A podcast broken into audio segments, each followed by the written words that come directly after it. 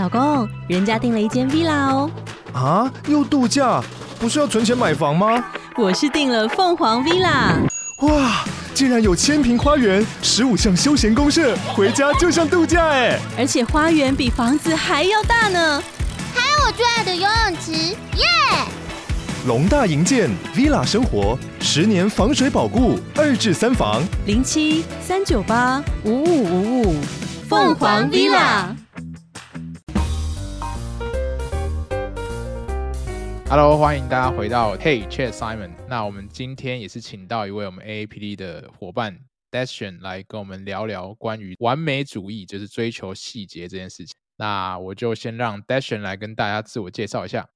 Hello，大家好，我是 AAPD 的内容企划 Dashian，在团队中主要是协助不同的角色伙伴，将那些正在举办的活动，透过故事的包装与形象的排成。有不同的内容方式露出在我们的 AAPD 的沟通渠道中。那近期就是由一起协助筹办 UI 的设计线上实战营。没错，欢迎 Dashian。今天第一次录 Podcast，对不对？对。好，不要紧张，我们今天就是来聊天。那因为刚 Dashian 有提到嘛，最近在帮我们办实战营啦。那实战营的这个专案蛮大的，所以我们其实有很多伙伴都有一起参与。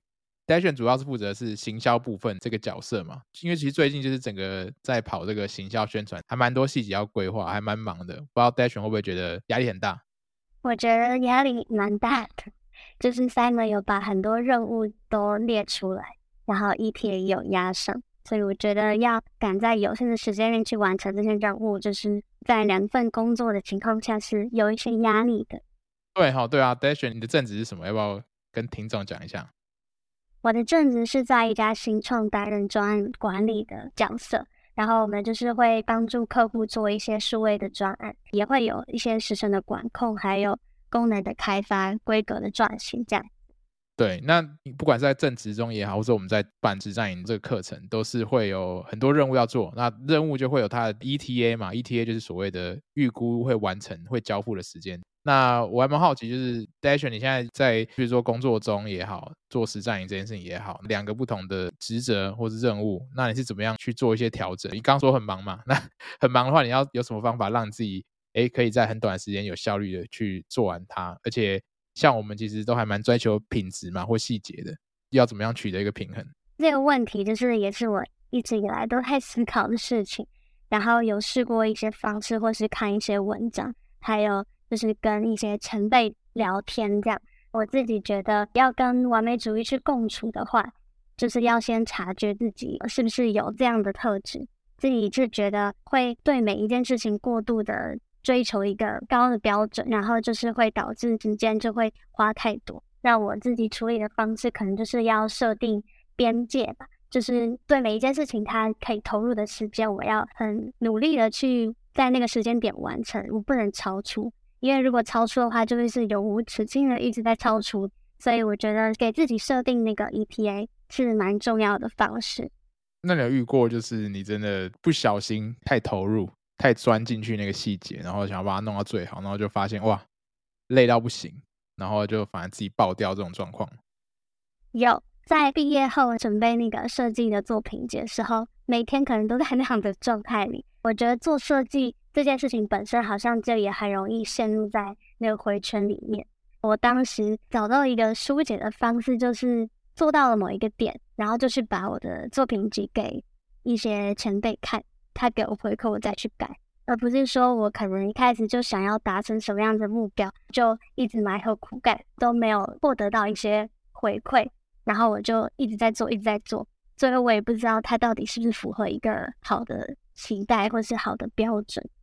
哎，让我想到一件事情，我以前学设计嘛，就是常常会喜欢自己一个人房门关起来，然后就一直做，一直做，一直做，然后就觉得说，哎，我到时候给别人看的时候是要一个最完美的状态。像现在在做这个 UI UX，会常常知道这个 MVP 的概念，提早要 feedback 啊，然后也不用觉得说自己的想法是一定要很完美才拿出来，自己一个人想你会有盲点，反而拿出来之后发现那个东西，哎，跟大家想的不一样，或是不是大家所期待的，那你可能又更受伤。我发现以前的确也是会这种一直做一做，在我自己的小世界里面做到最好，自己觉得最好。那其实说不定你越早的去寻求一些建议的话，你可以前进得更快。这样子，我也有经历过那样一段的变化。这样子，那我有点好奇，就是 Seven 是怎么从那样子的状态，然后转化成现在可能会精时控管每一个任务跟时间？哎、欸，我觉得是那个、欸、情势所逼耶，就 是当你事情越来越多的时候，你就不得不开始去思考，每件事都要做到这样一百分，我真的会疯掉。我可能要思考到说，这件事情真的做到七十分跟做到一百分之间，它所产生的价值真的有这么大吗？你做到一百分又怎么样？是自己看得开心而已，还是说其实别人感受不到那个三十分的差距？对，那有时候我心中就会有一把尺在那边衡量，这样。对，就是有时候做一百分，只是是一个自己的自我满足感的成分更高了。我后来是这样意识到这件事情。当然，品质这件事情，就是我在有资源的情况下，我就会做到我心中理想的程度。可是因为可能现在工作比较久了，被社会化，觉得说在商业的世界里面，很多事情都是有成本。你必须要在对的时间做对的事，你也必须要在有限的资源里面。做到这个资源能够做到最好的成果，其实就 OK 了。对，并不是要追求，就是永远都是要最棒，然后一百分这样。后来就是有这样心态的调整，因为其实遇到蛮多坑的啦，就是会太硬、太逞强这样子。所以我是有经历过蛮长一段时间的调整。嗯，讲到逞强这个，就是我之前在滑 IG 的时候就有看到有一个人问说，逞强跟坚强的差异是什么？然后自己觉得很被提醒的事情就是他说。逞强是不愿意承认自己的失败，并坚信自己最后的成功；但是坚强的话，他就是愿意承认自己的失败，然后重新面对挑战。我觉得 Simon 感觉是在每一个人生阶段都是有去把心中的那把尺，透过一些经历的事情，把那个标准慢慢的调整成一个你自己舒服的那个状态，那个平衡点。嗯，我觉得我也不是说一开始就知道。不要逞强这件事情，我我以前也超爱逞强，就是像譬如说我们以前做设计就会想要接很多案子嘛，那当然就是为了要比如说赚钱，或者说为了要磨练自己的技术，就是那种来者不拒的一种状态，就是有案子我就接，不管它好或坏。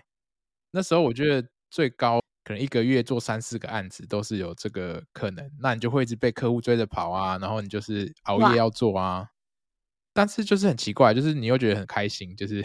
痛并快乐着这种 这种状态，但其实那是精神上，可是其实你身体其实有点受不了，你会觉得说其实每天都还蛮累的。后来就真的觉得说，也有经历过几次所谓这种 burn out 的状态，就是哦真的累到不行了，就是即便你坐在那，你就是脑袋是一片空白，是不能动的状态，就是你没有产出了，人是醒着，但其实你的精神已经很耗弱的状态。那后来才会意识到，说其实这样的状态并不是一个最好的状态，不应该让自己在这个状态下持续太久。后来就感觉心中也是会有一个类似那种能量条的感觉，快要降到低点了之后，就赶快停止，赶快去充个电，看个影集啊，或者是说去睡觉都 OK，就让自己可以在充电之后再继续，就不会一直跟在一个非常燃烧自己的状态。对，我不知道 Dash 你有没有自己有这样很逞强的经验，我觉得我好像现在也在这个逞强的过程中。Oh, okay. 我想要用一个电脑，就是要不要关机这件事情来做比喻。就我是不关电脑的人，但是其实电脑如果长时间不关机，它的那个记忆体还有它的效能都会被影响。我觉得人跟电脑一样，我们都会有有限的记忆体，还有有限的那个续航力，也就是我们人的耐力。然后如果你不刻意的像 Simon 说的一样，特意的去让自己充电，你可能就是会一直在消耗你原本原厂配给你的这个容量，它会走上一个不是那么好的结果。对，所以我觉得刚刚 Simon 就是蛮提醒我的是，再怎么样 burn out，还是要鼓励自己去刻意的放松，不管是看剧，还是跟朋友出去，或者是出去走走。对，就不可以一直把自己关在房间里面，然后埋头苦干，做一个我自己觉得很棒的东西。嗯，嗯，没错，没错。哎，但我电脑其实也没在关呢，就是 我好像之前有分享到我荧幕坏掉这件事情，对，就是因为我荧幕都不关，然后就坏掉。我也不知道是不是这样啊，我就觉得说，哎，它开始变超慢之后，我就会重开。但是我记得好像 Mac 是可以不用关的啊，还是我有什么误解？我也是萤幕盖起来就以为它关了，这样休眠这样。有人说不用关，但有人说要关，所以我也不知道那个解答是什么。好，但我有感觉到，不关电脑出现异常的这个频率比较高，感觉是这样。哦、OK OK，好，我就很享受那种，你知道，一打开就直接就亮起来，然后就开始，可以开始用。对对，所以就都不关这样，我也是这样。看来可能 可能之后还是要定期关一下，不能就是每天都不关这样子。对。再来的话，我觉得我们就直接来聊一下所谓完美主义啊这四个字。你觉得完美主义应该怎么样？那你自己有没有这个完美主义的特质？听起来是有嘛，因为你会很追求一些细节等等。嗯，我觉得好像 AAPD 的每个人都有完美主义的现象，但它也不是一个贬义词，就只是一个对事情看待的那个标准的一个量表这样的。然后我对于完美主义这几个字的理解是。我曾经有听过说，如果你有完美主义，那可能代表你是一个不太有自信的人。我自己就是在思考这件事，我就觉得不对啊，因为我对于我的要求很高，所以我对我的作品很有自信。就是我觉得它是一个非常成立的一个结论，对。然后我就有点不太理解这句话，但后来就是有去查了一些资料，然后看了一些文章，就是有心理学家 Thomas 他就说。嗯，他认为完美主义是一个渴望完美、惧怕失败的人。其实追根究底，就是他想要被别人认可。所以我觉得，其实追求卓越跟完美主义，他们很大的一个差异点是，我们的焦点是放在自己，还是放在别人身上？我觉得就是要不断的提醒自己说，我做每一件事情的出发点应该是为了我自己，而不是为了要获得别人的认同，或者是获得别人的称赞。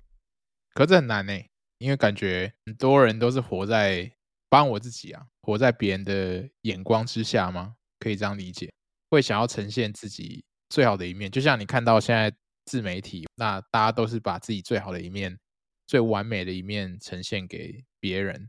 那反而自己比较黑暗、比较失落的那一面就不会显现出来。那这个当然也反映到，就是我们很多人对于别人怎么去看待你这件事情，多多少少会有完美主义。我自己会觉得，完美主义当然不全然是坏事。那一样就是回到刚前面提到，是一个平衡的概念，就是可以追求完美，但它必须要是在一个 OK 的条件下，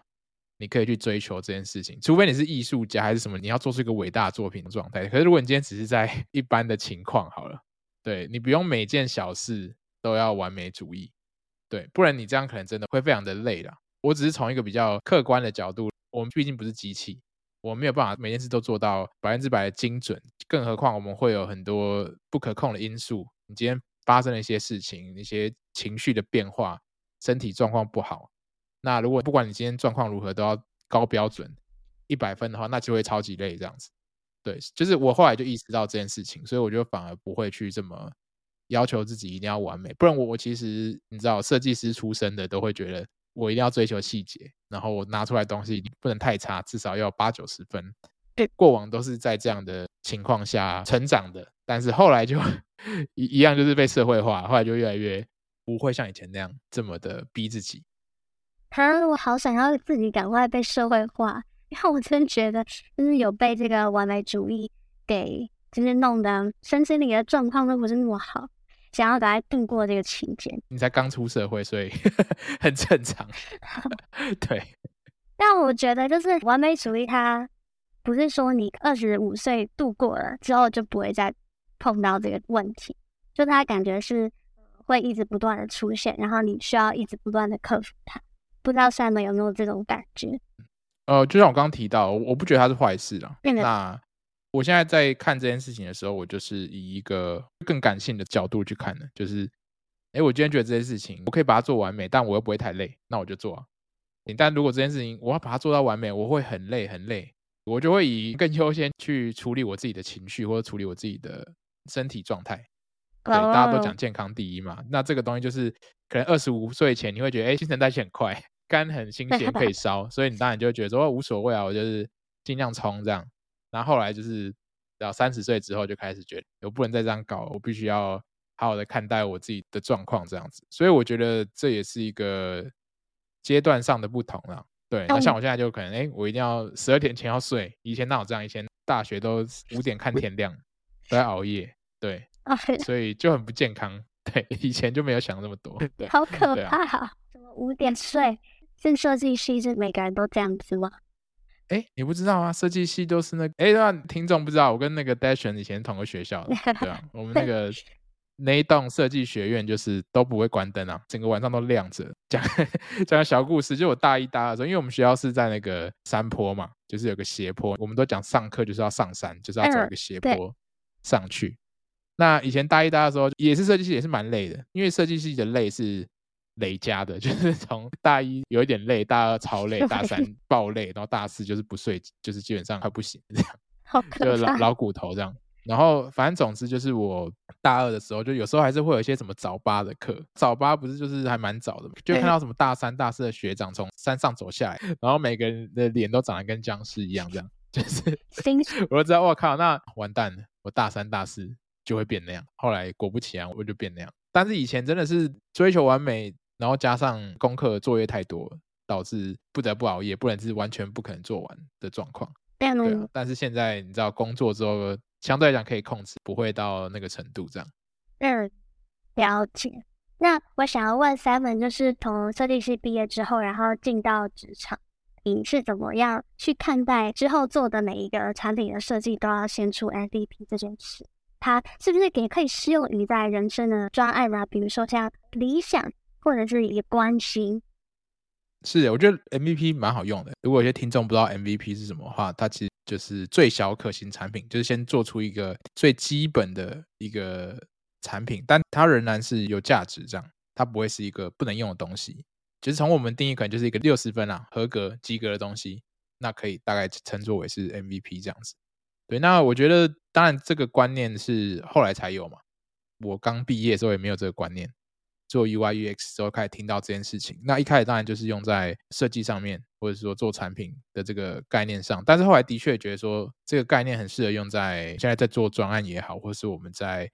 跟人相处不太确定，因为你总不能说就你跟你聊天呢，我只给你一个 MVP 的回应，也听起来怪怪的。那能对，我觉得这个还是要看，你要真心跟人家交陪的话，那当然还是百分之百比较好。对对，那。只是说，在某些事情层面，就是诶做到一个程度，OK，这件事情不会太差啊，因为我们知道，呃，MVP 有个很重要的概念，它是会一直去改善的，一直去所谓迭代或是优化的，嗯，慢慢做，慢慢改善，然后先试一下，试个水温，然后再调整的，就很适合用 MVP。啊，可如果这件事情就是一次的，就是比如说你结婚只能结一次，最好是不要 MVP 啊，说什么你你办婚礼，然后就。弄得很烂这样，对。如果你今天结婚，人生只结一次，好，那你就是一百分。对，所以我觉得判断标准是不是就这件事会不会做很多次这样？了解，我觉得用结婚这个例子蛮贴切的。所以就是在嗯执行任务之前，也要去思考它是的一次性。如果是的话，那可能就是尽量在你可以的情况下，把那个事情完成到一个你期待的目标。但如果它是可以持续迭代的话，就可以套用在 MVP 的方式。没错，真的。我最近就是有参加那个雷蒙的 Notion 系列营，就最近在用 Notion 做一个知识管理的系统，然后它就是有几个架构。我不知道三位有没有听过 PAI 的系统，我有点忘记它是哪三个英文字组成的。那它的概念大概就是你要有一个 project，就是一个专案。第二层的话，就是在这个专案之下要延续几个子任务。然后雷蒙这边是建议说，每一周可以去让自己复盘，来评估自己在这个任务完成的过程中经历到什么挑战，然后下次怎么样更好。就是他蛮强调复盘跟迭代的这件事情。最后这个 I 就是会是储存你一些资讯啊，或者是知识的资料库。自己觉得就是用这个方式在做作业的时候，就是蛮被提醒的是，我现在工作，因为这专案的时程很赶，我怎么可能有时间去做这个回顾？就都要加班去赶那个上线时间，或是赶那个时程了，就不太会有余裕再去做回顾。但我自己后来有慢慢的发现，或者是 Simon 这边 A P D 就常常会在每个专案结束的时候就做一个回顾会议，然后我觉得就是他们。可以帮助你下一次在执行任务的时候，其实可以减少一些不必要的错误或者是不必要的时间。是我我也蛮喜欢回顾，尤其不管是我个人来讲，或者说在带领团队的时候，这件事情可以让大家算是反思一下之前到底做的事情是不是一个当时所做的最正确或是最有效的一个选择，然后下次可以怎么改？因为刚好提到就是 MVP 嘛，迭代这些东西，那这些东西你要去改进，你势必要先知道你要改什么。那这时候做一个你刚刚提到复盘回顾就很重要，所以我觉得这个的确是一个蛮重要的事情。基本上所有的事情都是可以迭代的，大部分人生来讲，因为你就是一直要升级自己嘛，不管是你做事的方式、你的思考方式、你沟通的方式、你待人处事的方式，这种东西都是可以越来越好，一步步去调整的。那这个东西你有时候没办法透过你自己就想出了一个更好的方法，你可能需要透过跟别人互动，或是请教别人，得到一些 feedback。最后，你可以又回到那个字平衡的阶段，它不见得是最最最最最完美，可是是一个哎，你现在觉得最舒服，然后你也做的还蛮开心的一个状态。对，好像跟你做的选择很有关系，就是你要知道你的目标是要让自己的生活跟工作有取得一个平衡，所以你选择做什么样子的决定，就是越来越大之后，每一个选择它的代价都是会。促使你去做那个对你更有帮助的决定，这样子。嗯，没错，你也会更清楚自己做选择想法的变化，因为常常有时候也会做错选择嘛。然后你每次做了之后，又复盘了一下，哎，这个选择错了，然后下次要怎么选，一直让自己的选择更棒、更好，或是至少更不后悔，你就会觉得你一直有至少往自己理想中，就是我觉得理想跟完美。有点像，但是理想的话，我觉得相对来讲是比较实际一点的一个描述，就是往你更理想的这个样子前进，这样这样。好像用理想的角度去看，就会比较没有那么压力。那我想要问 Seven，就是就如果你今天已经处于一个 burnout 的情况，然后你是会透过什么方式去让自己赶快离开这个情况呢？哦，我其实 看了蛮多 那种梗图跟搞笑影片诶。跟一些废片，大家可能不知道，但是我事实上就是会看很多很好笑的东西，然后来转移我的注意力。对，然后我蛮喜欢放空的，因为我觉得其实看影片有时候就是放空，尤其是看那种不是太严肃的，纯粹那种搞笑或者是很无脑的这种东西，有点是清空我脑中的记忆体。哎，好了之后，所以我又有动力去把我现在脑袋的思绪再理回来，去做一些专注的事情。然后再回到我原本工作的状态。之前在别人 podcast 或者是小聊也有提到，就是我现在做的更多的是所谓的精力管理。嗯，就是我会一直观测我自己。这个观测当然不是有个数字在那边跳了，就是我自己感受上觉得我现在哎，我累了，我就要休息。就跟 古时候人家吃饭也不是时间到了吃三餐，就是呃我饿了就吃饭，不饿就不吃。类似的概念就是我累就休息，不累就做事。而不是说我就一定要做做做，但是我会大概知道说我可能多久会累啊，那我就说 OK，那我现在从此刻开始，我三小时之后应该是会累，但我还是可以大概排一下我的时间这样。对，那如果不累，OK，那我就继续做啊。或者说今天是我没想到我一小时就累了，就觉得没动力，那没关系啊，我也不要勉强自己，我就去做点别的事情，然后再回来。对，就是我是这样子去让自己可以更好的去产出这些我想要做的事情，这样子。那你会就是。督促自己，比如说你定了，我只能到八点，时间一到你就不能再继续做，还是你是那种好，再多十五分钟，再多半个小时，再多一个小时，然后就这样做到十点。这个还是要承认一下，难免会这样嘛，就是有时候就坐在一个兴头之上，你进入到那个心流状态，你就觉得说哦，就是文思泉涌，然后灵感涌现，我就是要 赶快趁有一个动力的时候，赶快把它做出来，那还是会超过了。对，那因为那个状态，我就不觉得它是累的状态嘛。基本面的就是说，哦，什么超过十二点就不要工作，每天给自己的一些规定，还是尽量去遵守，但不会写的太严格这样子。像我们做专案的时候，在提那个预估的时程，还是要多抓一点 buffer 给专案或者是给自己，这样才可以避免说。嗯，我把时间抓得太紧，然后我没有余裕再去延伸，就是让那个文字全有的东西可以被留存下来。哦，对啊，没错，余裕很重要，哎，对啊，如果你是一直处在一个很紧绷，一个接一个，一个接一个，停不下来的状态，其实对你的状态，你能够产出内容的品质，其实都会多多少少会有影响。我觉得，就是我以前也是有经历过那种，哦，一个接一个，一个接一个。好像一直被追着跑，不管是被人追着跑，被时间追着跑，还蛮痛苦的。然后就停不下来。对啊，那我反而觉得有时候有一些空白还蛮好的，因为那个就是让你可以做一个状态的切换，然后再回到那个工作状态的时候，你又会更好的再回去。那 d a s h 你都怎么样去调整自己精力管理的这个状态，或者说你要在很忙碌跟休息之间做个转换，你通常都做一些什么事情？我自己觉得我好像蛮喜欢开车的，尤其是通勤的，比如说我要从台南开到台北。然后我就有四十分钟自己独处的时间，然后这时间我就会听 podcast。我觉得那段时间是让我状态可以被调整的一个很需要的空间，这样子。然后我自己喜欢听的 podcast 就是有下一本读什么，他原本是台积电的主管，他叫做瓦金，他就会常常会分享他读的一些书的心得。然后那些书都会让我调整一下我自己对于不管是工作还是自我成长，还是一段关系的一些。心理层面的转换，觉得它是一个很棒的节目。如果我今天想要吸取一些趋势，或者是商业资讯，或者是一些设计资讯的话，那我就会去听慢报，或者是设计游牧的这两个节目，就是我常听的节目。对，那你有听那个吗？没有快捷键？当然有，我当然有听。我是没有快捷键的粉丝哎。他们还没上架之前，我就先听。好，那你通过测试，没问题。你刚刚问什么？对，我只是想了解 Seven 这边有没有也很喜欢听的 podcast。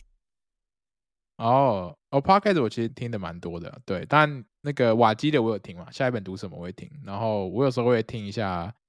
大人学，虽然大人学他讲内容很多。可能跟我比较不一定有关系，因为他可能比较多是讲给新鲜人听的职场的一些基本观念。我只是纯粹觉得就是主持人讲话还蛮稳重，然后我觉得挺这样子。我有时候也会听一些比较。设计类或是比较产品类的 podcast 比较多是国外的，像是我最近就蛮常听一个叫 Lenny's Podcast，他是一个产品经理，然后他就是访问很多做产品相关的很资深的从业人员，那我会听像这类型的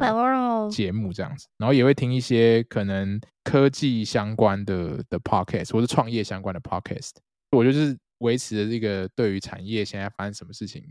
有一个理解，这样虽然这个听这些就觉得说有点像在工作了，就是因为在进修。对，但是偶尔就是会听一些比较轻松的内容。对对对，了解，感谢 Simon 分享。好，没问题。我们今天聊很多啦，就是完美主义的心态。你首先要有一个充足的精力，你才有办法去做你想做的事情。那不见得要做完美，可以做理想。我觉得这都是一个还蛮值得可以尝试的方向。好，那最后的话，我们结束之前，我们来回答一题听众的 Q&A。好好不好？他说现在 UI UX 领域啊，竞争非常激烈，然后他是没有相关背景的人，他常常怀疑自己是不是有资格，或是在做这个设计作品的时候会感到没自信，该怎么办？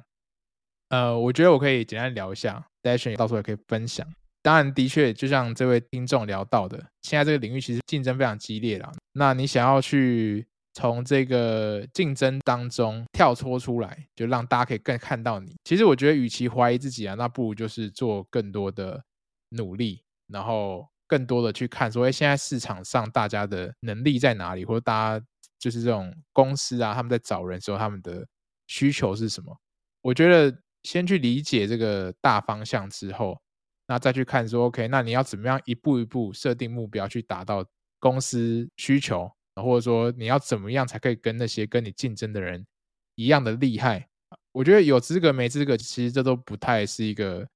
很客观的指标，它比较是自己认为而已。对，所以其实你应该去用一些比较能够衡量的客观条件去看一下你的环境，然后再去看说，OK，你现在缺在哪里？那缺了什么之后，要用什么方法把它补起来？不论去上课或实际去做一些作品或是产出，你如果觉得作品感觉做出来，品质好像不太确定，然后没什么自信。那当然很简单，刚才提过，就是去找人帮你 review 嘛，去看一下，找些前辈给你一些指点。那其实透过其他专业人士的角度或建议，你其实往往就可以很快的突破自己的盲点，然后再进一步修改。一样跟我们刚刚提到这个 MVP 或者是说迭代的概念，你不可能这一生只做一个作品，你会做好几百个，所以你就是慢慢一步一步去调整。那调整到适合的程度，那你就可以去更进一步，譬如说跟公司去面试啊，然后可能面试你又得到一些 feedback，你又改一改，就再去面试其他公司。所以我觉得一定会有机会，只是他可能会需要一点耐心或花一点时间，但前提是你先去了解一下，哎，你这个环境上大家在找什么样的人，他的需求是什么，从这个过程中去学习，你自己可以加强哪些地方。嗯，包，Dash，有没有什么想法？我觉得 Simon 讲的很好，就是要先了解市场上对于这个职位的期待是什么，这样你才会有一个条件跟标准去往那个方向走，才不会走偏或者是很迷茫。然后我自己就是对于这个问题的话，我感觉好像我又经历过这个问题，然后我到现在就是还在这个问题中，但我反而没有觉得呃转职失败是对我来说很不。快乐的事情，或者是很不好的事情，我觉得就是会蛮建议读者可以先去思考，为什么会想要走 UI UX 这个领域？是因为你喜欢做设计吗？还是你喜欢解决问题，或者是你喜欢碰触到用户？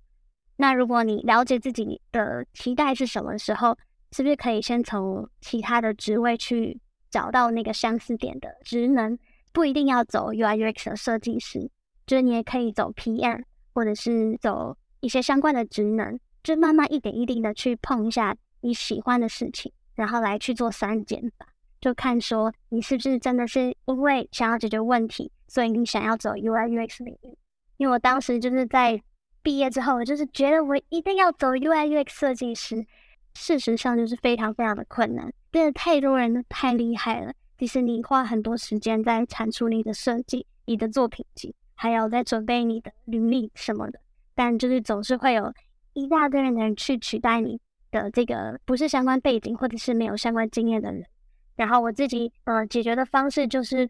我先问自己为什么我想要做 UI UX 设计师，然后出现的答案是我喜欢帮用户解决问题。这个部分是我后来在专案经理的这个职能上面也找到类似的可以达到一样目标的方式，所以我后来就也觉得，诶，那其实。可以达到同样的目标，我好像做 PM 也可以。然后我也嗯，透过 APD 的这份工作，也可以让我持续接触一些设计的趋势。所以我觉得现在的状态对我来说是蛮好的。